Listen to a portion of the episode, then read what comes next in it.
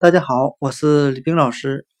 今天我们来学习单词 robot，r o b o t，表示机器人的含义。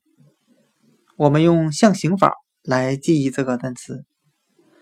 我们可以把单词 robot 中的两个 O 字母想象成机器人脚上安装的两个轮子的形状。那今天所学的单词 robot 机器人，我们就可以通过它拼写中的两个 O 字母，想象成两个轮子，再由轮子想象成机器人。robot 机器人。